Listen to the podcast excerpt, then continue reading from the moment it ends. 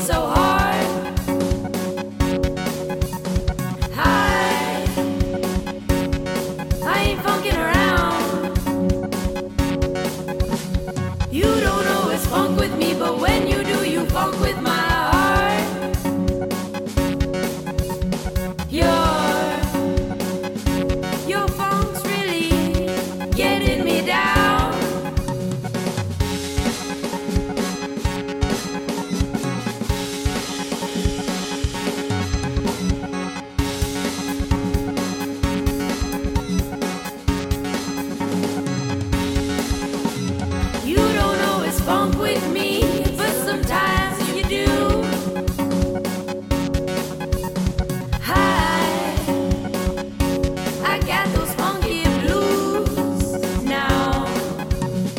You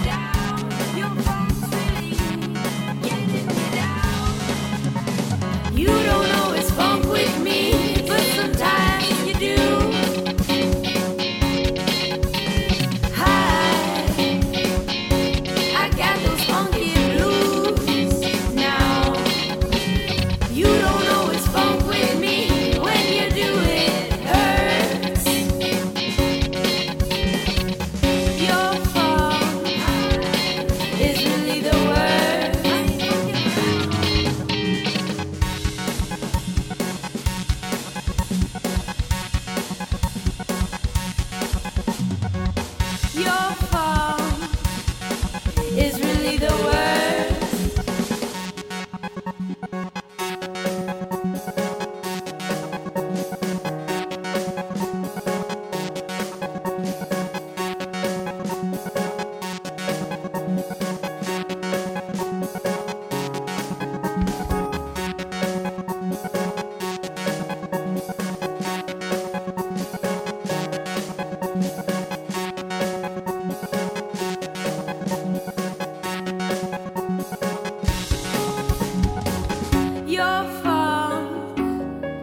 is really the worst.